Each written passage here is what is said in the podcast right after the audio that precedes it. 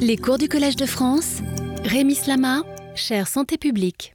Monsieur le directeur général de la santé, Monsieur le président du Haut Conseil de la santé publique, Monsieur le président de l'INSERM, Madame la directrice de l'INED, Monsieur le président de section au Conseil d'État, président du conseil d'administration de l'Institut Pasteur, Madame la directrice générale de santé publique, France, chère Geneviève Chen, Madame la conseillère santé auprès du président de la République, chers collègues, Mesdames, Messieurs.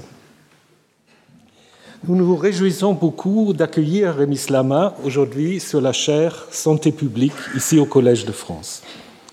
Les enjeux dont traite son enseignement répondent aujourd'hui à de nombreuses préoccupations de nos concitoyens concernant les contaminants environnementaux, préoccupations auxquelles il est important d'apporter des réponses scientifiques et précises. Ces domaines en pleine expansion appellent en effet à la fois une meilleure information du public, dans un souci de prévention et de diminution des risques, et le développement des capacités de recherche à la hauteur des enjeux. Et je suis très heureux que cette chaire créée et animée en 2018 en partenariat avec l'Agence nationale Santé publique France puisse ainsi se pencher sur ces questions et contribuer à mieux faire comprendre à nos auditeurs, mais aussi aux médias, aux décideurs publics, les facteurs propres à ces causes, parfois moins évidents des maladies que sont nos comportements ou notre exposition aux substances chimiques et aux polluants présents dans l'environnement. C'est un partenariat qui s'est avéré très fructueux qui nous a permis d'inviter Arnaud Fontanet, puis Didier Fassin et aujourd'hui Rémi Slama, et qui a d'ores et déjà intéressé et fidélisé un public nombreux. Ces partenariats, et je m'en réjouis, renouvelés pour une durée de trois ans, et je salue l'engagement de la directrice générale Geneviève Chen en faveur de ce partenariat. La santé est difficile à définir. Je ne sais pas, Alain, tu le définiras comment? Je prends ce que dit l'OMS. L'OMS dit la santé est un état de complet bien-être physique, mental et social et ne consiste pas seulement en une absence de maladie ou d'infirmité. La santé est une, une, sensation agréable procurée par la satisfaction de besoins physiques et l'absence de tensions psychologiques. Voilà, c'est une belle définition qui décrit un état idéal auquel chaque humain aspire. Mais cet état est menacé par divers facteurs. Dans l'Antiquité, il s'agissait d'abord de famines, d'épidémies, de guerres qui menaçaient constamment la santé humaine. Et ces menaces n'ont malheureusement pas disparu, comme le montrent les événements sanitaires et politiques récents. La question des causes des menaces qui pèsent sur la santé a occupé l'humanité quasiment depuis ses origines. Dans l'Antiquité, les épidémies et les maladies furent souvent considérées comme étant l'œuvre des divinités malveillantes ou des divinités qui punissaient via les maladies des hommes n'ayant pas respecté les lois. Hippocrate est sans doute un des premiers qui, dans son traité de la maladie sacrée, s'oppose à l'explication des maladies par l'intervention des dieux. La maladie est pour Hippocrate un processus corporel sous influence combinée des facteurs environnementaux, l'air, les eaux, les lieux aussi, de l'alimentation et des habitudes de vie. Donc c'est déjà là une nouvelle vision de l'homme qui n'est plus en relation plus ou moins conflictuelle avec les dieux, mais en rapport avec son environnement. L'Anthropocène, qu'on peut faire débuter avec la révolution industrielle à la fin du XVIIIe siècle en Europe, marque une rupture. Avant, la majorité des causes des décès étaient liées aux agents infectieux et aux famines. Et dès le XIXe siècle, l'espérance de vie s'est augmentée et la santé a été menacée par des facteurs environnementaux. Mais l'essor véritable de la toxicologie et l'épidémiologie, les deux disciplines centrales de la recherche en santé environnementale, a lieu seulement dans la deuxième moitié du XXe siècle. La recherche en santé environnementale, à un certain niveau, peut être vue comme accompagnant les évolutions sociétales et techniques et peut aider à distinguer parmi ces évolutions lesquelles présentent un danger ou une opportunité pour la santé. Et ce thème d'une importance fondamentale, vous l'avez compris, sera abordé par un des meilleurs spécialistes de la question, M. Rémi Slama. M. Rémi Slama est épidémiologiste environnemental, docteur en épidémiologie de l'Université Paris-Sud, polytechnicien et ingénieur agronome. Il est directeur de recherche à l'INSERM, où il pilote l'Institut thématique de santé publique et l'équipe d'épidémiologie environnementale de l'Institut pour l'avancée des biosciences, donc INSERM, CNRS et l'Université Grenoble-Alpes. Ces travaux visent à caractériser l'influence des contaminants environnementaux, en particulier dans les contextes des expositions précoces sur la santé humaine. Vous avez été expert pour l'ANSES, le Comité des risques environnementaux de la Commission européenne, et co-auteur d'un rapport pour le Parlement européen sur ces questions. Vous êtes membre du Conseil d'administration de Santé publique France et vous avez dirigé les conseils scientifiques du Programme national de recherche sur les perturbations endocriniennes. Vous avez écrit beaucoup de choses, une centaine de publications scientifiques et surtout aussi le livre Le mal du dehors, l'influence de l'environnement sur la santé, toujours disponible, paru en 2017, je crois. Vous avez reçu le Tony McMichael Award de la International Society of Environmental Epidemiology. Et j'arrête ici la liste de vos louanges. Pour vous donner la parole, nous sommes très heureux, cher Rémi Slama, de vous donner maintenant la parole pour votre leçon inaugurale. Quelle est la plus grande transformation qui soit arrivée à notre espèce dans la période historique? Qu'est-ce qui, euh, monsieur l'administrateur, cher auditoire, chers collègues, chers amis, chères familles, nous permet de nous projeter dans l'avenir et nous offre ce après quoi certains disent perpétuellement courir Ce qui me semble être la plus importante transformation survenue aux humains, au moins ceux des pays du Nord, de toute leur histoire, est un événement qui se déploie depuis plusieurs siècles et se poursuit, représenté par cette courbe. Il s'agit de l'accroissement, certes accidenté, mais fort, de l'espérance de vie au cours des derniers siècles. En France, elle était de 25 ans environ au milieu du XVIIIe siècle et vaut 82 ans aujourd'hui, soit une multiplication par 3 en 270 ans. En moins de trois siècles, les Européens ont gagné l'équivalent de deux vies.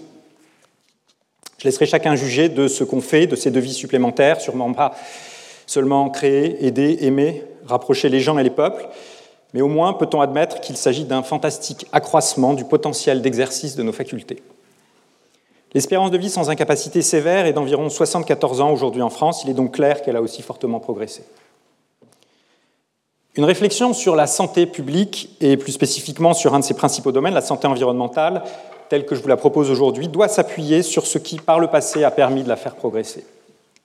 Ce champ de recherche de la santé environnementale a pour finalité de caractériser les effets sanitaires, positifs et négatifs, des facteurs d'origine extérieure à l'organisme, qu'ils soient de nature physique, chimique, biologique, notamment infectieuse, sociale ou psychosociale.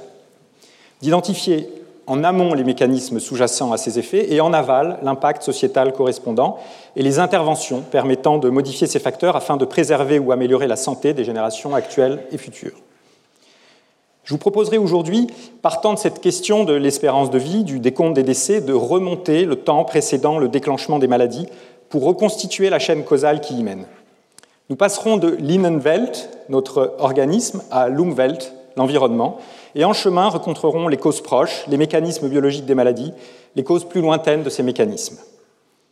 Reconstituer cette longue et complexe chaîne causale qui débute à notre conception et même avant, est essentiel pour fournir une image complète de ce qui, dans nos organes, nos comportements, notre environnement, nos sociétés, mène aux pathologiques, et donc de ce sur quoi on pourrait intervenir pour rétablir, préserver ou promouvoir la santé. On a beaucoup recherché, enseigné sur la maladie en tant que phénomène intérieur et guérissable.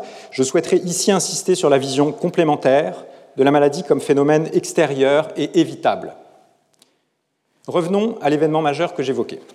Qu'est-ce qui explique cette évolution spectaculaire de l'espérance de vie? Pour essayer de répondre, nous pourrions considérer comment on vit ou de quoi on meurt. Je commencerai par examiner les causes de décès.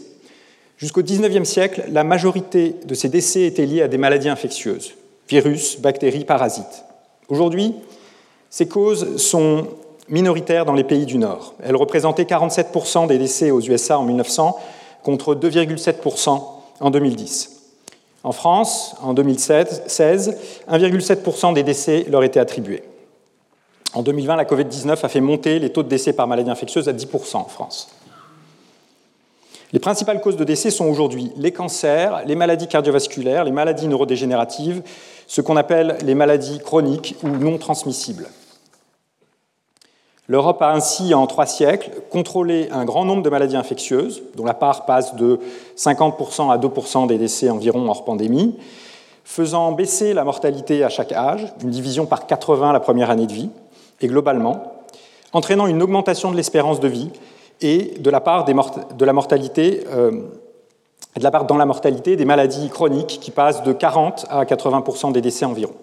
Ce qu'on appelle la transition épidémiologique. Remontons d'un cran. Qu'est-ce qui sous-tend la structure des causes de décès? À l'échelle du temps long, ce qui définit notre résistance, nos faiblesses, limite notre durée, ce sont les caractéristiques de notre organisme inscrites dans nos gènes. Or, ceux-ci, Darwin et les biologistes de l'évolution nous le rappellent, ont été sélectionnés par l'environnement. Donc, sur le temps long, l'environnement, on peut le considérer, a une influence majeure sur notre santé. Essayons de répondre sur le temps court à l'échelle des vies humaines. Pour le XVIIIe siècle et avant, la réponse est principalement des agents infectieux et des facteurs nutritionnels, ce qu'Omran appelait l'âge de la pestilence et des famines. Pour l'illustrer, on peut rappeler que cet accroissement de l'espérance de vie suit deux des plus grandes catastrophes démographiques et épidémiologiques documentées, qui sont en quelque sorte son négatif. D'une part, l'épidémie de peste noire du XIVe siècle, qui aurait tué de 30 à 50 de la population européenne, et elle a fait l'objet du cours de Patrick Boucheron ici même l'an passé. D'autre part, l'hécatombe de près de 90% des populations amérindiennes des XVIe au XIXe siècle, à la suite de leur découverte par les Européens y apportant infection et guerre. Cette prédominance des maladies infectieuses est en partie un héritage de la révolution agricole survenue à partir d'il y a 10 à 12 000 ans, qui, en développant la domestication de certaines espèces, a rapproché les humains des animaux, dont certains sont des réservoirs de virus et bactéries. De façon logique, la thématique de la santé publique a principalement été abordée au Collège de France sous l'angle des agents infectieux. Le Collège a accueilli une seule chaire permanente d'épidémiologie il y a un siècle sur ce sujet, la santé publique est revenue via la chaire annuelle Savoir contre pauvreté et la chaire annuelle de santé publique, soutenue par Santé publique France, que je remercie particulièrement sa directrice générale, Geneviève Chen, et l'ensemble du personnel de cette belle agence qui est en quelque sorte le médecin généraliste de tous ceux vivant en France. Mes remerciements vont aussi à François Bourdillon. Cette chaire a été occupée par Didier Fassin, qui a brillamment traité l'inégalité des vies, illustrant qu'on pouvait pratiquer une science des populations sans noyer les individualités, et par Arnaud Fontanet qui, dans son cours d'épidémiologie infectieuse, décrivait en février 2019 quelles pourraient être les caractéristiques d'un virus susceptible d'entraîner une nouvelle épidémie mondiale. Réécoutez-le et vous constaterez combien ces caractéristiques sont proches de celles de SARS-CoV-2 que nous découvrions un an après. Avec aussi la chaire de microbiologie de Philippe Sansonetti, que je remercie très chaleureusement, les déterminants infectieux de la santé ont été très brillamment exposés ici. J'insisterai dans mes cours sur le rôle des facteurs environnementaux physico-chimiques. Revenons au XVIIIe siècle, au cours duquel les causes de décès par leur nature principalement infectieuse ont un lien majeur avec l'environnement. Les ressorts de la transition épidémiologique sont logiquement liés à une action sur l'environnement. Passer d'un habitat en bois à des immeubles en pierre permet de s'éloigner des rats, vecteurs de la peste. Développer un système d'égout limite le contact avec les eaux usées, vecteurs du choléra. Agrandir les logements éloigne des autres cas. Créer une chaîne du froid empêche le développement de la plupart des bactéries dans l'alimentation. Vacciner protège en cas de contact avec les virus. Augmenter la productivité agricole repousse les famines. Vous noterez que jusque-là, le rôle majeur est joué par les urbanistes, architectes, ingénieurs, agronomes, puis par les biologistes et médecins pour les vaccins. À partir de 1930, leur rôle s'accroît avec l'apparition des premiers traitements efficaces contre les bactéries, les antibiotiques.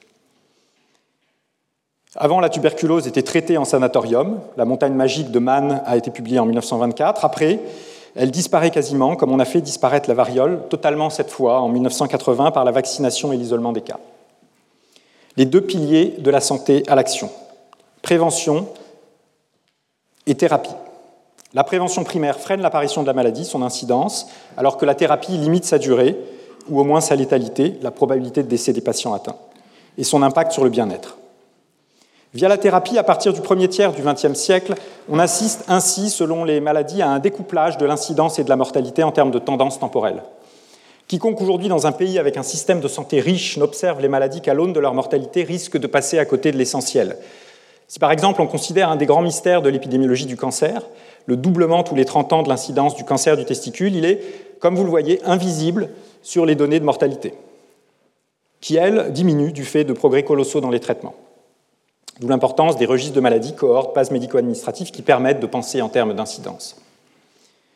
Ces deux leviers, nos sociétés les ont déployés lors de l'infection SARS-CoV-2. Masque, distanciation, puis vaccin, c'est la prévention. Prise en charge des patients sévères en milieu hospitalier, la thérapie. Avec une répartition variable des deux leviers entre les pays selon ce qu'ils avaient gardé de culture de prévention. Restons à aujourd'hui. Qu'en est-il quand on considère la structure des décès au XXIe siècle? Peut-on faire un lien aussi évident avec l'environnement Est-ce que les maladies chroniques, qui constituent la majeure partie des décès, même en 2020, sont autant liées à l'environnement que les décès de pestilence et de famine du XVIIIe siècle l'été? Malgré l'existence de cancers d'origine infectieuse, les pathologies sont-elles toujours autant extérieures dans leur origine Nous ne se battons plus que contre un en soi, maintenant que certains ennemis du dehors ont été imparfaitement maîtrisés?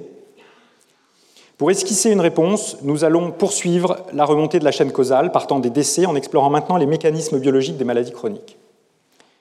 Je vais être succinct et renvoie au cours tenu ici par euh, Hugues Deté et par les titulaires de la chaire de médecine expérimentale, Alain Fischer, Pierre Corvol, après Claude Bernard, qui expliquait en 1865 que la médecine expérimentale sera simplement la science qui cherche à remonter aux causes prochaines des phénomènes de la vie à l'état sain et à l'état morbide. Voyons certaines de ces causes prochaines ou proximales des maladies, c'est-à-dire leur mécanisme ou déclencheur interne à l'organisme, en d'autres termes la physiopathologie. Commençons par une des deux grandes causes de décès, les cancers. Hanahan et Weinberg ont identifié des marques distinctives des cancers. Ces huit marques, définies au niveau de la cellule, incluent euh, l'aptitude des cellules à, éviter l'apoptose, le suicide cellulaire, l'échappement au système immunitaire, la dérégulation du système énergétique cellulaire, l'aptitude à se répliquer indéfiniment, etc. Remontons dans le temps, ils décrivent des caractéristiques facilitatrices contribuant à l'apparition de ces marques distinctives instabilité génomique, mutation, inflammation. L'inflammation chronique joue un rôle dans l'étiologie de l'autre grande cause des décès, les maladies cardiovasculaires, en particulier dans l'hypertension et dans l'athérosclérose, facteur de risque de ces maladies cardiovasculaires. Le développement de l'athérosclérose est aussi influencé par des mécanismes impliquant le stress oxydatif. Inflammation et stress oxydatif jouent aussi un rôle dans la maladie d'Alzheimer et le diabète. En plus d'être sensible au stress oxydatif, d'autres troubles métaboliques, tels que surpoids et résistance à l'insuline, sont sous l'influence du système endocrinien. Par exemple, la voie des glucocorticoïdes, le cortisol, intervient dans la formation des tissus adipeux, qui sont des tissus endocriniens, celle des oestrogènes dans l'action de l'insuline.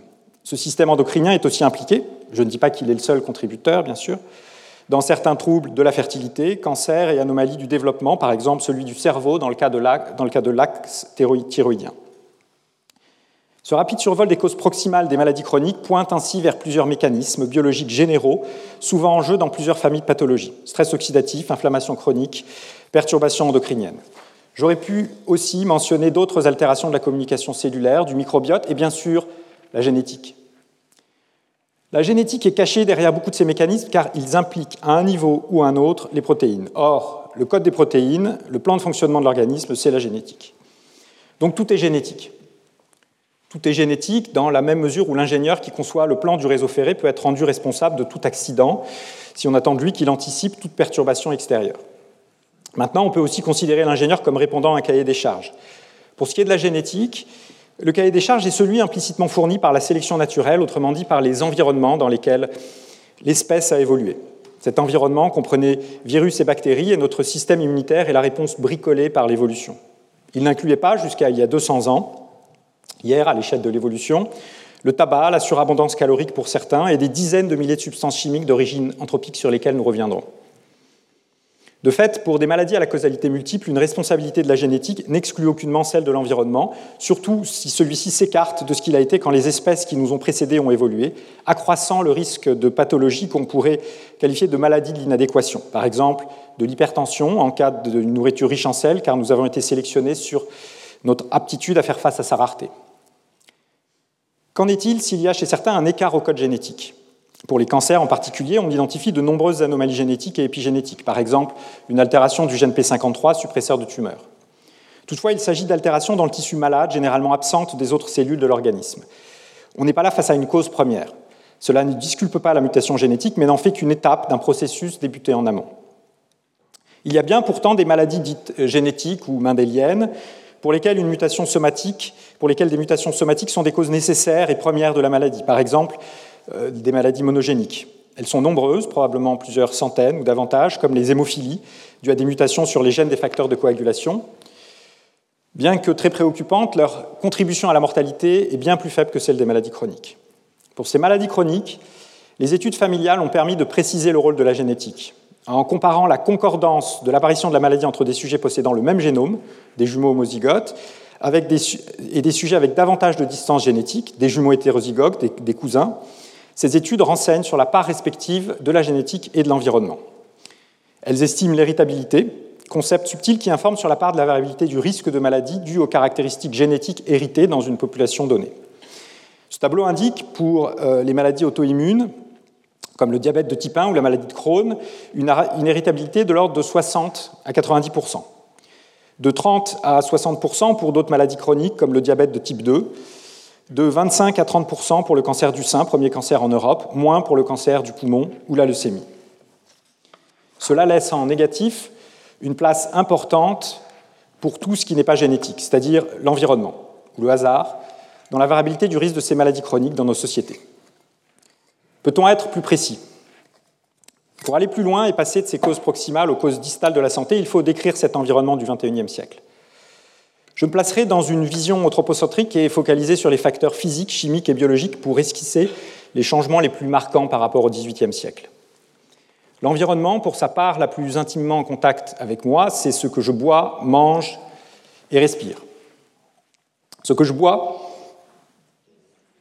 Schématiquement, la contamination chimique de l'eau a fortement augmenté au cours des deux derniers siècles, et aussi peut-être les contaminations par des agents infectieux, avec l'accroissement de la population et de l'élevage, à tel point que dans de nombreux pays, on a scindé les eaux en deux réseaux distincts, permettant d'isoler, préserver ou restaurer celles destinées à la consommation humaine. Celles-ci sont généralement traitées et disposent aujourd'hui en Europe d'une bonne qualité bactériologique et d'un certain niveau de contamination chimique due aux activités humaines, à la consommation de médicaments et au traitement pour la purifier comme la chloration. La consommation d'alcool a probablement globalement baissé, au moins pour les messieurs, tout en restant élevée, y compris chez les jeunes. Ce que je mange. Là, vous me direz que cassoulet, couscous, pizza existaient il y a trois siècles. Toutefois, d'importants changements ont lieu à l'échelle microscopique. On constate d'une part une nette amélioration de leur qualité microbiologique. Le développement d'une chaîne du froid permet de contrôler le risque bactérien à un niveau historiquement très faible. Il n'y avait probablement pas eu d'évolution aussi importante du point de vue de ce risque depuis le passage du cru, au cuit il y a peut-être un demi-million d'années, alors que d'autre part, le nombre de substances chimiques dans les aliments, lui, croît. Contaminants, additifs, résidus des processus de, production et d'emballage, pesticides dont certains ont pu avoir ou ont des effets indésirables comme des phtalates, le bisphénol le DDT, le mercure. Ceci est précisément suivi en France par l'étude de l'alimentation totale de l'ANSES. À l'échelle macroscopique, le régime alimentaire a fortement varié avec une augmentation de la part des produits carnés et laitiers, des sucres rapides et sels, de l'apport calorique moyen, de la consommation d'aliments transformés et ultra-transformés. Ce que je respire, Ici, des études historiques précises sont possibles grâce aux carottes glaciaires et aux bulles d'air qui y sont emprisonnées. Elles démontrent que les émissions de mercure euh, et de plomb ont été fortement accrues par l'activité humaine depuis la fin de l'Antiquité, après une baisse temporaire au Moyen Âge. Pour le CO2, la tendance plus récente correspond à une augmentation de 50% des niveaux atmosphériques, accompagnant le déploiement des énergies fossiles. Car la révolution industrielle, née au milieu du XVIIIe siècle, est avant tout une révolution de l'énergie, avec une augmentation spectaculaire de la consommation d'énergie et un empilement de différentes sources. Si au XVIIIe siècle, l'essentiel de l'énergie provenait de l'eau, du vent, de la biomasse et des animaux, comme représenté sur cette estampe de Koussaï, progressivement, on a eu davantage recours au charbon, puis au pétrole, devenu source d'énergie majoritaire vers 1965. Outre les gaz à effet de serre, la combustion de ces sources d'énergie s'est accompagnée d'émissions d'oxyde de soufre, d'oxyde d'azote et de particules fines, particules dont les émissions ont continué d'augmenter à l'échelle de la planète avec un déplacement des sources hors du berceau de la révolution industrielle. Et quand nous respirons, la mort dans nos poumons descend fleuve invisible avec de lourdes plaintes, a écrit près Baudelaire, avec raison comme nous verrons. Le pétrole, il est aussi le support d'une partie de la chimie de synthèse qui, après l'aspirine en 1897, a, à partir du premier tiers du XXe siècle, synthétisé des milliers de nouvelles molécules. Certaines ont été conçues ou sélectionnées pour être actives sur le vivant, en particulier les médicaments et les pesticides. D'autres, au contraire, pour leur neutralité ou leur résistance, qui n'est pas toujours synonyme d'absence d'effets sanitaires ou environnementaux, comme dans le cas de l'amiante, des PCB, du polycarbonate ou d'autres plastiques quand ils deviennent microplastiques. La production chimique de synthèse a été multipliée par 1000 en tonnage entre 1930 et 2000, puis à nouveau par deux depuis 2000. Nous avons fait surgir un nouvel univers chimique. Il y aurait aujourd'hui 194 millions de molécules publiées, dont probablement 100 000 environ commercialisés en Europe et 23 000 au-delà d'une tonne par fabricant et par an. Le tabac a accru son emprise à la suite de l'invention de la machine à rouler les cigarettes en 1880, pour atteindre euh, un pic de consommation chez les hommes dans les années 1950, durant lesquels trois quarts d'entre eux fumaient, puis, avec un décalage et à la suite d'efforts de marketing malheureusement très efficaces, chez les femmes. La pharmacopée et l'usage de cosmétiques ont été bouleversés en nature et en qualité et quantité. Sommes-nous réellement exposés, au sens scientifique du mot exposition, qui désigne le contact avec une surface d'échange de l'organisme, à ces sous-produits de la vie moderne? La réponse vient du champ de l'expologie humaine qui combine physico-chimie de l'atmosphère, théorie des sondages et biochimie, permettant les études de biosurveillance. Quand on examine nos fluides biologiques, on y trouve certaines substances à des concentrations élevées, qui peuvent être des molécules endogènes, des aliments, de l'alcool, des médicaments chez des patients, puis à des doses bien plus faibles, un très grand nombre de composés, souvent d'origine externe. L'étude française de biosurveillance réalisée par Santé publique France indique que parmi 896 adultes chez qui 22 substances ont été recherchées, chez la moitié des sujets, au moins 18 des substances étaient détectées. Ces expositions ne sont pas aléatoires.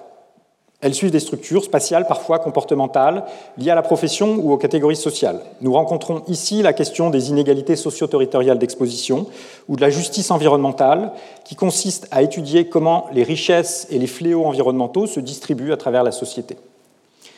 J'illustrerai avec le plomb, dont l'exposition schématiquement et en ignorant la problématique importante des expositions professionnelles a d'abord été au temps des Romains, un douteux privilège des classes aisées, sucrant leur nourriture avec le defrutum, coûteux sirop de raisin, ce coûteux sirop de raisin cuit dans un récipient en plomb, libérant de l'acétate de plomb un édulcorant. Elle s'est généralisée dans la population quand la peinture et il y a un siècle, l'essence au plomb ont été inventées.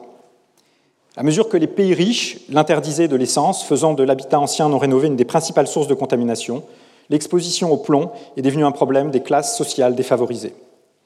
Macabre cheminement d'un poison à travers les siècles et les catégories sociales. La sociologie est ici essentielle pour comprendre comment cette exposition environnementale se cumule avec d'autres facteurs de risque ou de discrimination pour expliquer les inégalités sociales de santé majeures, même dans les pays d'Europe. Concernant les variations à plus court terme dans l'organisme, beaucoup des produits inventés au début de la révolution chimique étaient persistants. Les PCB dans les transformateurs électriques, l'insecticide DDT. Ces substances persistantes incarnent le passage de la pollution comme un phénomène surtout local, tel qu'on la connaissait au Moyen Âge, à un phénomène global, car la surveillance de l'environnement les détecte à des milliers de kilomètres du lieu de leur usage. En quelque sorte, la révolution industrielle atténue imparfaitement le phénomène global des pandémies, tout en globalisant le phénomène jusqu'alors local de la pollution. Cette persistance même a amené nos sociétés à interdire certains polluants organiques persistants, les POP, via la Convention de Stockholm, après les alertes lancées par Rachel Carson. Aujourd'hui, si quelques 20 000 substances préoccupantes commercialisées ont une certaine persistance dans l'organisme, par exemple les perfluorés, la majorité des substances sur le marché ont une faible persistance qui se traduit par une forte variabilité temporelle, comme vous le voyez ici pour le bisphénol A. Faible demi-vie n'est malheureusement pas synonyme d'innocuité. Les travaux chez l'humain sur ces substances peu persistantes posent toujours des défis méthodologiques. Nous avons développé dans mon équipe de l'INSERM et l'Université de Grenoble une approche permettant de capturer plus efficacement l'effet de ces substances fuyantes, le pooling intrasujet des prélèvements biologiques. Toujours est-il que l'exposition à de très nombreux facteurs chimiques est quasi généralisée, et ceci dès la conception, car beaucoup d'entre elles traversent ce qu'on appelait la barrière placentaire. Nos expositions environnementales dépendent aussi de nos activités. Elles aussi ont évolué, car en 1789, 4 Français sur 5 étaient des ruraux et les deux tiers vivaient de l'agriculture. En 2020, 4 Français sur 5 vivent en milieu urbain, 3 quarts des emplois sont dans le tertiaire, 5 foyers sur 6 ont une voiture, donc l'activité physique, dans et en dehors de la vie professionnelle, a fortement diminué. Bref, ce qu'on respire, ce qu'on boit et mange, ce qui nous entoure, nos activités, notre environnement social ont profondément changé. Bien sûr, les modifications de cette période vont bien au-delà de l'environnement immédiat de notre espèce et incluent une diminution substantielle de la biodiversité, décrite notamment par Chris Boller ici même. En même temps que notre espérance de vie triplée, nous avons remodelé notre environnement et nos activités. Nouvel humain, nouvelle planète. Cette période nouvelle, on peut parler de nouvelle ère à un nom, l'Anthropocène. L'Anthropocène correspond à l'ère qu'on peut faire débuter avec la révolution industrielle, où les activités humaines sont devenues la contrainte dominante sur la géologie et les écosystèmes, devant les contraintes dites naturelles. La face entière de la Terre porte aujourd'hui l'empreinte de la puissance de l'homme, a écrit Buffon en 1778. Examinons s'il peut y avoir un lien entre cet environnement de l'Anthropocène et les mécanismes des maladies chroniques. Considérons d'abord deux polluants emblématiques de l'Anthropocène, la fumée de tabac et les polluants atmosphériques issus de la combustion. Les toxicologues ont appris aux animaux de laboratoire à fumer. Ils les ont exposés aux particules fines, mettant en évidence l'apparition de phénomènes d'inflammation chronique, de stress oxydatif dans l'épithélium pulmonaire et le système cardiovasculaire. Nous retrouvons là deux des caractéristiques facilitatrices essentielles des maladies chroniques. Au niveau tissulaire, on observe aussi le développement de l'athérosclérose en lien avec ces expositions. D'autres effets biologiques des facteurs environnementaux ont été mis en évidence expérimentalement. Une cacophonie dans la signalisation intracellulaire et le fonctionnement des mécanismes physiologiques impliquant le calcium induites par le plomb, des altérations épigénétiques pour les polluants atmosphériques, des métaux, le bisphénol, des modifications de la composition du microbiote intestinal pour les pesticides, des agents antimicrobiens comme le triclosan ou l'éthanol, la perturbation de la voie de l'acétylcholine par des pesticides organophosphorés, des ruptures de l'ADN pour les rayonnements ionisants et le benzène, des perturbations endocriniennes pour des retardateurs de flamme composés perfluorés, des centaines d'autres substances, de l'inflammation chronique pour l'alcool, l'induction d'hormones de stress et de vasoconstriction par le bruit. Ainsi, des facteurs environnementaux peuvent induire beaucoup des mécanismes physiopathologiques à l'origine de nombreuses maladies chroniques, facteurs auxquels une fraction généralement importante de la population est exposée, à des doses dépendant de leurs activités, leur lieu de vie, leur origine, leur catégorie sociale. Résumons le chemin parcouru dans ce modèle causal, selon lequel une maladie est déclenchée au niveau pathophysiologique par la présence d'un certain nombre de facteurs nécessaires qu'on peut voir comme les caractéristiques facilitatrices de Hanahan et Weinberg, par exemple l'inflammation chronique, et qui vont chacun faire apparaître une ou plusieurs des marques distinctives de la maladie. À un niveau plus distal, chaque caractéristique facilitatrice peut être causée par un ou plusieurs facteurs présents simultanément ou successivement, externes à l'organisme, par exemple euh, du benzène, ou interne, une mutation limitant les niveaux circulants d'antioxydants endogènes. Ici, l'ensemble des trois facteurs externes A, B et D sont suffisants pour euh, permettre euh, à terme, via l'altération des trois caractéristiques facilitatrices, la survenue de la pathologie M. On voit aussi que le facteur C est substituable à B et D, ce qui, en d'autres termes, que B, C et D sont des causes non nécessaires de la maladie. À l'échelle de la population, elle serait dite probabiliste ou stochastique, car influençant la probabilité d'être malade sans être toujours présente chez les patients. A, en revanche, est une cause nécessaire car c'est la seule capable de déclencher le mécanisme émien. Dans le cas d'un poison violent ou d'une maladie monogénique ou infectieuse, il n'y aurait qu'une cause distale, le poison, la mutation, l'infection, et généralement un petit nombre de causes facilitatrices. On élargit ici ce modèle du poison violent connu depuis des millénaires, dans lequel une substance a un effet souvent immédiat, systématique et généralement spécifique, c'est-à-dire que la pathologie ne survient jamais à l'absence de poison. Ce modèle plus général offre une vision selon laquelle des facteurs intervenant dans des niveaux causaux emboîtés, par exemple différentes couches biologiques ou systèmes de la société, multiples dans chaque niveau, agissent de façon souvent décalée, sans être ni nécessaires ni suffisants pour les plus lointains, sur des pathologies multifactorielles et, sauf exception, non spécifiques de l'agent. Ce modèle est à la fois compatible avec la vision de l'épidémiologie, le modèle des causes suffisantes composé de Rothman, de la biologie et aussi de la toxicologie et ses voies adverses, les AOP. On pourrait étendre sa généralité en supposant que plusieurs mécanismes physiopathologiques peuvent aboutir à la maladie. On pourrait aussi l'adapter au formalisme mathématique des graphes acycliques dirigés ou DAG, permettant un usage dans le cadre de la théorie de l'inférence causale. Ce modèle est qualitatif, mais rien n'empêche d'y inclure des relations quantitatives aux besoins non monotones entre différents facteurs. Les causes distales peuvent bien sûr s'influencer mutuellement et avoir elles-mêmes des déterminants plus lointains. Connaître cet emboîtement des causes est crucial pour soutenir l'action de santé publique. Illustrons-le à partir de l'exemple du cancer du poumon.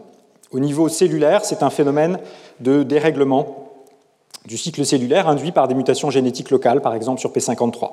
On a ici des pistes pour le développement de traitements qui pourraient cibler le contrôle du cycle cellulaire ou P53.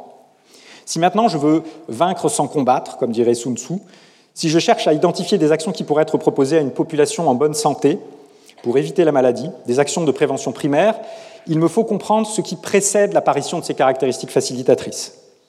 Car une fois qu'elles sont là, la maladie couve. Or, ce modèle me dit qu'au niveau comportemental, les mécanismes du cancer sont affectés par la consommation de tabac et l'exposition à la pollution atmosphérique, qui sont elles-mêmes influencées au niveau sociétal par des techniques de marketing comme le placement de produits dans des films ou certaines activités comme le chauffage urbain, le trafic routier avec des véhicules à moteur thermique. Chacun de ces facteurs sont autant de pistes pour des actions de prévention. Cet emboîtement des causes multiples représente bien le dépassement déjà évoqué de l'opposition ancienne entre l'inné et l'acquis, l'environnement et la génétique. Du point de vue scientifique, ce n'est pas la génétique ou l'environnement, mais les deux, la génétique et l'environnement, P53 et les westerns. Du point de vue politique, en revanche, l'action sur l'un de ces facteurs seuls peut permettre de rompre la chaîne et faire diminuer le fardeau de la maladie. En pratique, cette chaîne causale qui couvre plusieurs années, voire décennies ou générations, reliant en amont un ensemble d'expositions, facteurs de risque, et en aval des mécanismes biologiques et in fine la survenue de la maladie, est très lente à construire pour un couple exposition-événement de santé donné. Là où pour le poison violent aux effets systématiques, modèle d'une simplicité causale s'apparentant à celle de l'allumage d'une lampe par un interrupteur, l'étude de quelques cas suffisait pour établir la causalité, il faut, pour ces causes composées, décalées et probabilistes, une autre démarche. Elle consiste schématiquement à combiner, informellement encore, la construction de la chaîne maillon par maillon en reliant des événements très proches dans l'organisme et le temps, réalisés par la toxicologie moléculaire, avec une approche par grand bond qui recherche des associations entre les deux extrémités de la chaîne, l'exposition et la maladie, sans nécessairement identifier les étapes intermédiaires et qui relève plutôt de l'épidémiologie, qui chose des bottes de sept lieux. Il s'agit donc d'un dialogue entre des approches réductionnistes et holistiques. Le changement d'approche opéré par les disciplines plutôt holistiques de la santé environnementale est un changement d'échelle. Il peut être mis en œuvre sur des cellules, ou chez l'animal en toxicologie, dans un cadre permettant, de façon très contrôlée aujourd'hui, de randomiser l'exposition, c'est-à-dire de tirer au sort les animaux exposés, ou chez l'humain, auquel cas, en général, si on suspecte un effet néfaste du facteur environnemental considéré, on peut encore moins se permettre de l'y exposer délibérément. L'invention de la médecine expérimentale constitue une avancée colossale. Tout aussi impressionnante est l'ambition d'extraire des connaissances scientifiquement rigoureuses d'études dites non expérimentales ou observationnelles, ambition méthodologique rapprochant épidémiologie, économie, écologie. L'expérimentation permet de créer de la variabilité de l'information.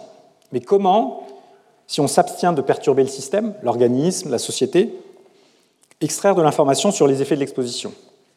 L'enjeu est de tirer profit intelligemment de la variabilité existant naturellement dans l'exposition et les paramètres biologiques d'intérêt, sans se noyer dans les sources de variabilité qui ne découlent pas de l'exposition. Le cœur de l'épidémiologie est là. La lutte contre le choléra en fournit une illustration. Au milieu du XIXe siècle, l'Académie royale anglaise pense que le choléra est transmis par l'air vicié autour des patients. C'est la théorie des miasmes. Contre l'Académie, un homme, John Snow, anesthésiste de la reine, convaincu d'un mode de transmission, non pas dans l'air, mais par l'eau contaminée. Il tire profit d'une particularité. Il y avait alors deux principales compagnies en charge de la distribution d'eau à Londres. L'une dont euh, le site de puisage sur la Tamise était bien en amont de la ville, et l'autre qui prélevait l'eau à l'entrée de la ville, et qui, euh, du fait d'un phénomène de mascaré qui euh, inversait parfois le cours de la Tamise, était parfois contaminé par les eaux usées. Dès lors, il est facile d'effectuer une comparaison interquartier considérant les quartiers exclusivement desservis par une compagnie ou exclusivement par l'autre. Mais non, Snow s'est tourné vers la troisième catégorie de quartiers alimentés à la fois par l'une et l'autre compagnie. La comparaison interne à ces quartiers montra que par rapport aux maisons desservies par la compagnie prélevant l'eau presque en ville, les foyers desservis par celles qui s'alimentaient bien en amont de Londres voyaient leur risque de décès par choléra divisé par 8, de façon cohérente avec l'hypothèse de Snow. Pourquoi choisir ce quartier alimenté par les deux compagnies à la fois plus difficile à étudier? Écoutons Snow. Dans la zone approvisionnée par les deux compagnies, le mélange de l'approvisionnement est du type le plus intime. Chaque compagnie approvisionne à la fois les riches et les pauvres, les grandes et les petites maisons. Il n'y a aucune différence dans la condition ou l'occupation des personnes recevant l'eau des différentes compagnies. Et il ajoute qu'aucune expérience n'aurait pu être conçue pour vérifier de manière plus approfondie l'effet de l'approvisionnement en eau sur la progression du choléra. Et en effet, comparer les quartiers desservis par un unique réseau aurait pu apporter des éléments confortant l'hypothèse de Snow, sans pour autant réfuter ou falsifier l'hypothèse de l'Académie royale. Seuls les habitants du quartier étudié par Snow avaient des eaux distinctes, mais le même air, et une répartition en catégories socioprofessionnelles indépendantes de l'alimentation en eau. Le problème de comparabilité habilement résolu par Snow a depuis été formalisé par les épidémiologistes dans le concept de biais de confusion. Il correspond à l'altération d'un lien éventuel entre une exposition et une maladie dû au fait qu'elles partageraient une même cause commune, X, facteur de confusion. Par exemple, si l'unité d'observation est le nombre quotidien de noyades, je risque d'observer un lien entre la vente de glace et le nombre de noyades, qui ne correspond pas à un effet causal des glaces sur la noyade, mais au fait que ces facteurs sont tous deux influencés par la chaleur, qui incite à la fois à manger des glaces et à se baigner. C'est pour cela qu'on dit que corrélation n'est pas causalité. Mais l'épidémiologie environnementale ne tire pas ses conclusions de coefficients de corrélation, de simple co-occurrence. Ces paramètres quantifiant le lien entre exposition et maladie sont bien plus élaborés. Ils sont issus de schémas d'études et modèles statistiques prenant en compte les facteurs de confusion potentiels et intégrant les connaissances biologiques et sociétales.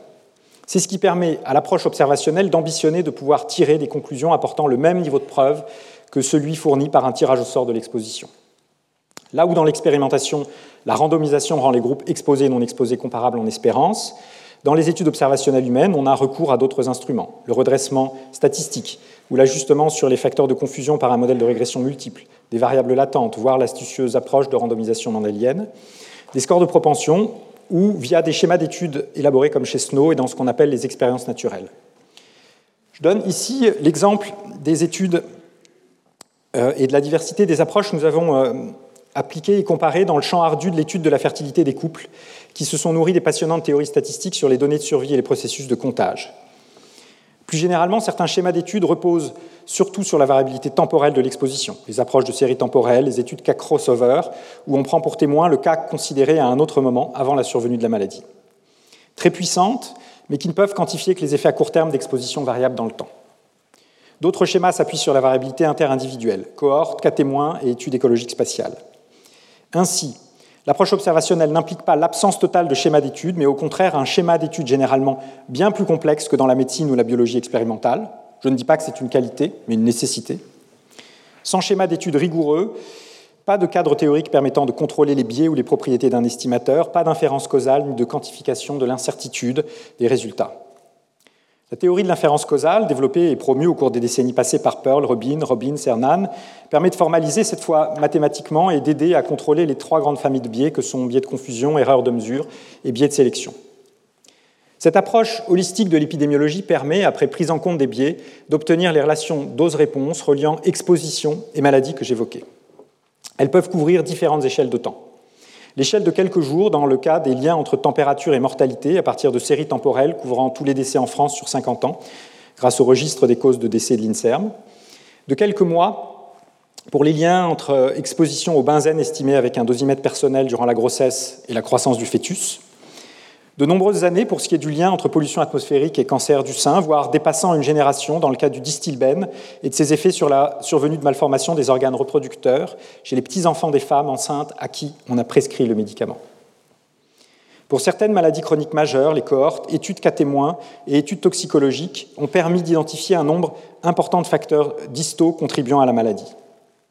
Ainsi, pour le cancer le plus fréquent en Europe, celui du sein, dont nous avions vu que les études familiales laissent attendre un rôle assez important de l'environnement, les causes certaines ou très probables sont, outre euh, des polymorphismes tels que ceux du gène BRCA1, des facteurs de la vie reproductive, des médicaments comme le distilbène ou les traitements hormonaux de la ménopause, des substances chimiques comme le DDT dans le cadre d'une exposition précoce, peut-être le bisphénol A, tous ces facteurs environnementaux pointant vers une implication de la perturbation de l'axe oestrogénique, ou encore l'alcool et des polluants atmosphériques.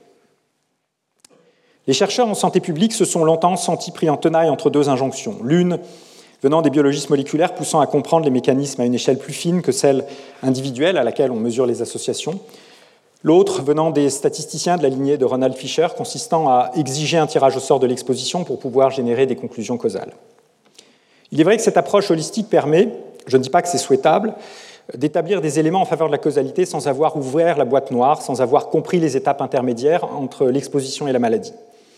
Doll et Hill ont démontré le lien entre tabac et cancer du poumon, P53 était inconnu, de même que John Snow a identifié comment lutter contre le choléra en ignorant les bacilles.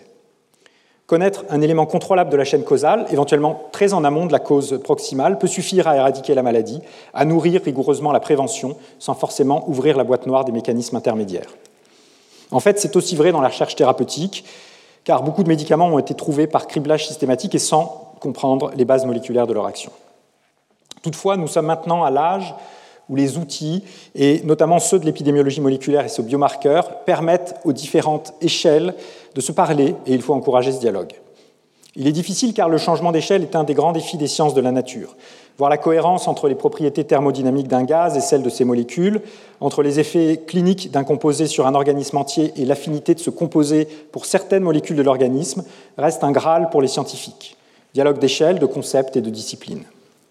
Pour certains facteurs environnementaux, l'effort nécessaire à ce dialogue a eu lieu et on commence à avoir une image cohérente aux différentes échelles. Le plomb, un des plus vieux ennemis de notre santé, altère la fonction cognitive, altération mesurée par le quotient intellectuel dans des cohortes populationnelles. Ces effets sont cohérents avec son aptitude démontrée in vivo et in vitro au niveau des organes et cellules à, à perturber tous les mécanismes impliquant l'ion calcium, essentiels dans la communication nerveuse et la cognition, perturbations qui, à l'échelle moléculaire, peuvent s'expliquer par le diamètre et la charge similaire des ions Ca2 et Pb2. Cette théorie des effets neurodéveloppementaux du plomb est cohérente de la population à la molécule, de l'échelle du kilomètre à celle de l'angstrom. Il en existe aussi avec un niveau de solidité proche pour les particules fines, l'amiante, le benzène, les rayonnements ionisants. Résumons.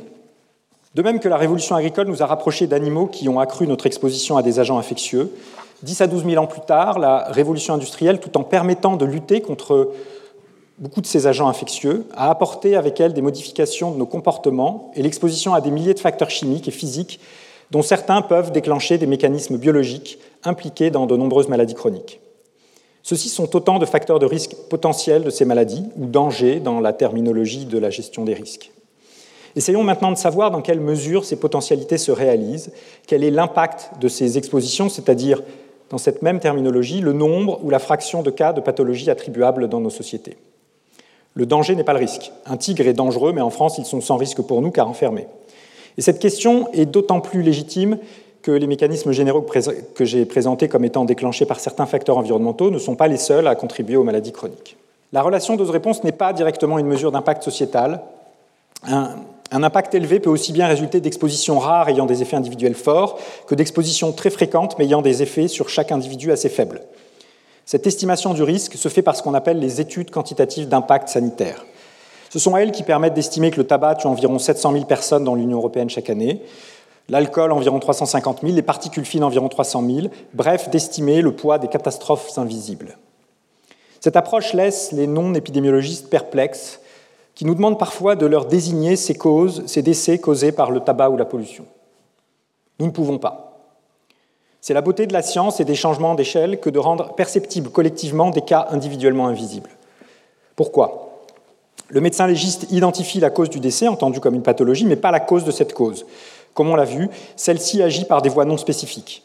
La signature de l'inflammation chronique des particules fines ne diffère pas de celle d'autres produits de combustion, voire de la sédentarité. Il faut l'étude d'impact sanitaire, réalisée en combinant la relation dose-réponse à la distribution de l'exposition dans la population, pour quantifier globalement sans pour autant identifier individuellement. De même que l'économie peut estimer le nombre de personnes à qui une crise a fait perdre leur travail sans en fournir la liste. Illustrons-la. L'application de sa méthodologie à l'échelle d'une agglomération comme celle de Grenoble permet, en superposant la carte des niveaux de particules fines à celle de la densité de population et en injectant les relations dose-réponse entre particules et mortalité ou incidence du cancer, d'estimer que chaque année surviennent 145 décès et 16 cas de cancer du poumon environ. Cancer qu'on ne sait pas guérir. Le coût correspondant est de l'ordre de 500 millions d'euros par an à Grenoble. Voilà pour l'impact sociétal.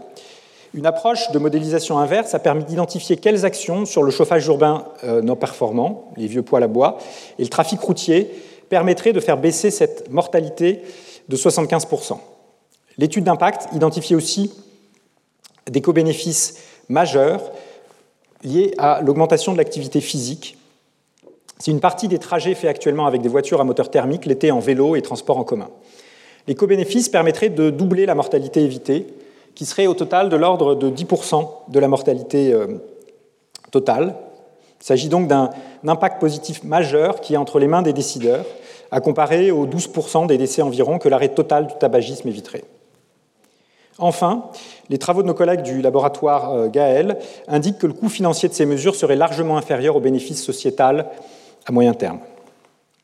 On le voit, cette approche holistique est capitale pour quantifier les phénomènes étudiés et hiérarchiser les facteurs de risque extérieurs en termes d'impact clinique ou sociétal. D'un cas de maladie individuelle dont la survenue ne peut être imputable à un facteur, on passe à un nombre de cas ou à une fraction de décès attribuable à ce facteur à l'échelle de la population. L'abord populationnel, le changement d'échelle permettent de démêler, de démêler l'écheveau des causes multiples et de hiérarchiser leurs impacts. Qu'en est-il de l'impact des autres facteurs physico-chimiques que euh, la pollution atmosphérique? On a plus ou moins rapidement, finit par admettre les effets de doses dites fortes, présentes par exemple en milieu professionnel, dans un parallèle avec les poisons aigus. L'impact global du groupe bien plus peuplé des expositions bien plus faibles a lui été longtemps ignoré ou nié sous l'argument d'une validité générale du principe d'un effet de seuil en dessous duquel l'impact serait nul. La généralité de ce modèle à seuil est remise en cause à la fois conceptuellement et en pratique par les résultats de l'épidémiologie et la toxicologie moderne. Conceptuellement, car il faut distinguer seuil biologique, seuil métrologique et seuil de gestion. Ce qu'on présente parfois comme des seuils biologiques correspond souvent en fait à des seuils métrologiques avant tout déterminés par la sensibilité de l'outil avec lequel on les recherche. Une expérience sur deux groupes de 10 animaux est moins sensible euh, qu'une autre sur 100 animaux. En pratique, car toxicologie et épidémiologie montrent que les relations dose-réponse dépendent des individus et des stades développementaux et effets, et identifient des effets à des doses de plus en plus faibles, autrefois non testées, comme on le voit ici dans le cas du plomb. Cette absence de seuil biologique, généralement valable, a priori, a des conséquences importantes pour la réglementation. Celle-ci, supposant des seuils, a tendance, invoquant Paracels à mauvais escient, à considérer anodine l'exposition à un mélange de substances, même nombreuses, à de faibles niveaux, tant que chacune reste sous son seuil théorique. Comme un tas de sable dont on considérerait qu'il ne pèse rien si, ces grains étaient suffisamment petits. Or, le principe des effets dose additifs ou cumulatifs apparaît aujourd'hui plus valide généralement. Selon ce principe, l'impact d'un mélange est le mieux prédit par la somme des concentrations de chacun de ses composants ou de chacun des composants partageant la même cible biologique. Donc on peut aussi bien obtenir un risque élevé en étant fortement exposé à peu de substances nocives qu'en étant faiblement exposé à beaucoup de substances nocives. Il y a des tas de sable aussi lourds que des tas de pierres. Ceci n'exclut pas une composante supra-additive de l'effet des mélanges, c'est-à-dire de synergie dans certains cas, mais les mélanges interpellent les modalités de gestion contemporaine du risque chimique, même en l'absence de synergie. Est-ce que la science s'arrête là? Non, car même quand le danger est identifié, l'impact sanitaire quantifié, les coûts sanitaires et sociétaux estimés, les sociétés hésitent parfois à agir, évoquant l'absence de solution au problème. Ici, des interventions en population générale peuvent apporter une réponse. Elles peuvent se faire à l'échelle collective, comme par exemple lorsque la ville de, Dublin, a décidé d'interdire la vente de la houille en, septembre 1990. L'équipe de Luc Clancy a documenté une diminution forte de la pollution atmosphérique, ainsi simultanément et rapidement que de la mortalité, globalement et plus nettement pour causes respiratoires et cardiovasculaires. Cet exemple peut être rattaché au champ absolument capital de la recherche interventionnelle encore trop peu utilisé en santé environnementale hors des facteurs infectieux. Sans cette étude, l'impact du charbon serait resté invisible, ainsi que tous les décès évités par son interdiction. Ces, interventions peuvent bien sûr être randomisées à l'échelle individuelle ou des communautés. L'exemple de Dublin fournit d'ailleurs une façon de concilier l'injonction d'expérimenter et les exigences éthiques, en randomisant non pas l'exposition, mais sa diminution nous avons parcouru le cheminement remontant des maladies, les causes de décès, aux causes de ces causes, les mécanismes physiopathologiques, puis à certains déterminants distaux, exogènes des causes de ces causes. La construction de telles chaînes causales expliquant l'étiologie des maladies chroniques par des causes multiples agissant à différents niveaux peut être vue comme la dimension fondamentale de la recherche en santé environnementale.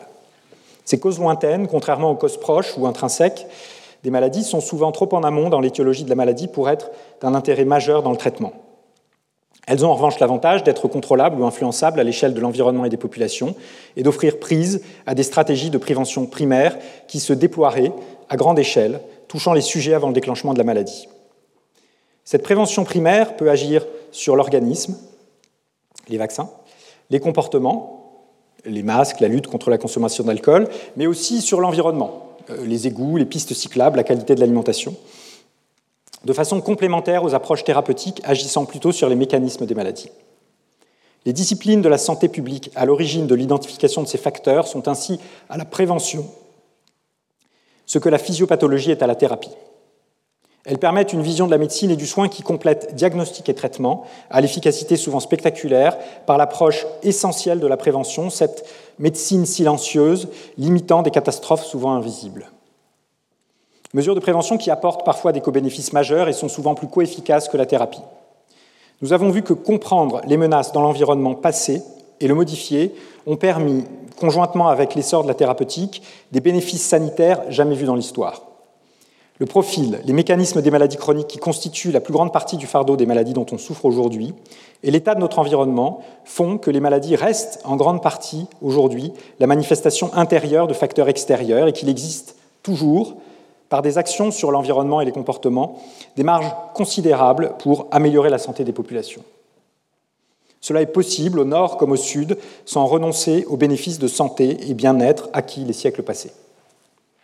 Cette opportunité illustre la deuxième dimension de cette recherche en santé environnementale, celle translationnelle à l'interface entre sciences et société, consistant à nourrir la décision publique en santé en identifiant effets sanitaires, impacts sociétaux, inégalités sociales, interventions en population efficace. Je voudrais conclure en évoquant trois frontières pour ce champ de la recherche en santé environnementale. La première est celle consistant à embrasser la multitude. On a donné le nom d'exposome à l'ensemble des facteurs d'origine principalement extérieure à un organisme et qui inclut des facteurs d'origine principalement, qui inclut des agents physiques, chimiques, biologiques, dont les agents infectieux, psychosociaux, voire comportementaux.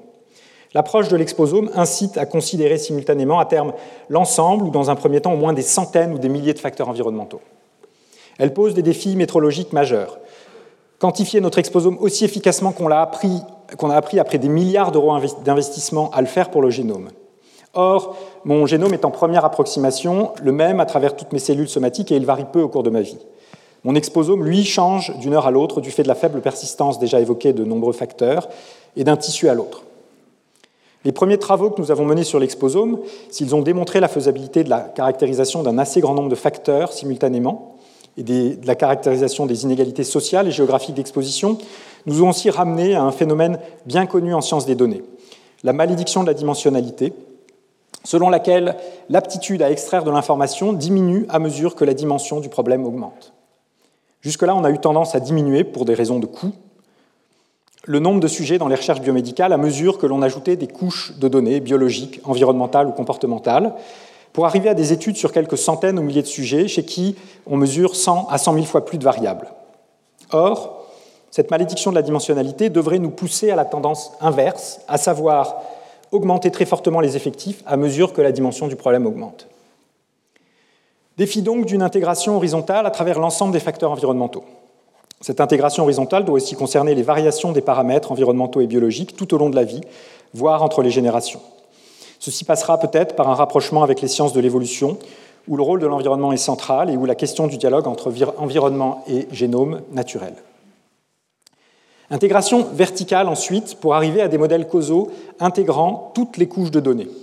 Une intégration à travers les disciplines et les échelles, de la molécule à la société. Cette intégration s'est faite formellement pour les maladies infectieuses en juxtaposant les connaissances apportées à différentes échelles par Jenner, Snow, Pacini, Corr, Pasteur. Il s'agirait ici, et c'est la deuxième frontière, de viser pour les maladies chroniques une intégration plus formelle entre les approches réductionnistes et holistiques à travers les échelles du vivant. Troisième frontière, du point de vue du rôle sociétal, qui est celle d'une contribution pertinente à la gestion du risque posé par les expositions environnementales à l'ère du principe de précaution. Illustrons un enjeu de cette interface avec la société par la question majeure du changement climatique. Majeure car cette société de l'Anthropocène qui s'est construite ou remodelée, disons, en trois siècles, depuis la révolution industrielle, va maintenant devoir en grande partie se réinventer, bouleverser tout cela, mais non pas en trois siècles, en tâtonnant, mais en 30 ans si on veut respecter les objectifs de l'accord de Paris et pour cela atteindre la neutralité carbone pour 2050. Car passer aussi vite d'une planète émettant chaque année 38 milliards de tonnes de gaz à effet de serre à zéro est un des plus grands défis jamais posés à l'humanité, un des premiers qui se pose à elle tout entière, peut-être le premier défi planétaire transsectoriel que la science aura à la fois identifié et, espérons-le, contribué à résoudre. Nous avons transformé notre espèce, l'accord de Paris nous demande maintenant de changer le monde. Comment? Les principaux secteurs émetteurs de gaz à effet de serre sont liés à des facteurs de risque majeurs pour la santé. Le transport à l'activité physique et la pollution, l'agriculture à l'alimentation, la production d'énergie à l'exposition aux polluants atmosphériques. En conséquence, de nombreuses stratégies d'adaptation ou lutte contre le changement climatique pourraient avoir des effets majeurs sur la santé. Bénéfiques en permettant une augmentation de l'activité physique, une alimentation plus saine et une diminution des émissions de particules fines, ou néfaste si on choisit de combattre les canicules avec des climatiseurs individuels émettant des CFC et recrachant la chaleur vers les moins riches. Ainsi, les mesures d'adaptation et la définition d'une trajectoire vers la neutralité carbone constituent une opportunité unique d'améliorer la santé publique, tout autant qu'un risque de la détériorer. Les combustibles fossiles ont été un déterminant distal majeur de la santé au cours des derniers siècles. Il est crucial de ne pas laisser la santé hors de la problématique visant à nous défaire d'eux. On a là une illustration du rapport particulier que la recherche en santé environnementale entretient avec la société et l'histoire science dont une des vocations est en quelque sorte que la société fasse disparaître l'objet de ses travaux, les poisons, les inégalités sanitaires. Jean Rostand disait Le biologiste passe, la grenouille reste. Eh bien, avec cette sorte un peu particulière de biologistes que sont euh, l'épidémiologiste et le toxicologue, c'est idéalement le contraire. Ils aspirent parfois à survivre à l'objet de leur étude. Le polluant passe, l'épidémiologiste reste. Une science qui a donc une certaine tendance à inciter à proscrire. Est-elle entendue? Ce n'est malheureusement pour la santé publique pas toujours le cas, comme l'illustre l'exemple d'une substance qui nous empoisonne depuis des millénaires et dont, 1000 à 2000 ans après les avertissements sur sa nocivité lancés par Vitruve ou Paul Dégine, on choisit en 1925 d'additionner l'essence alors qu'un substitut bien moins dangereux existait. Il s'agit bien sûr du plomb, dont les études retrouvent des niveaux assez élevés dans la population européenne d'aujourd'hui.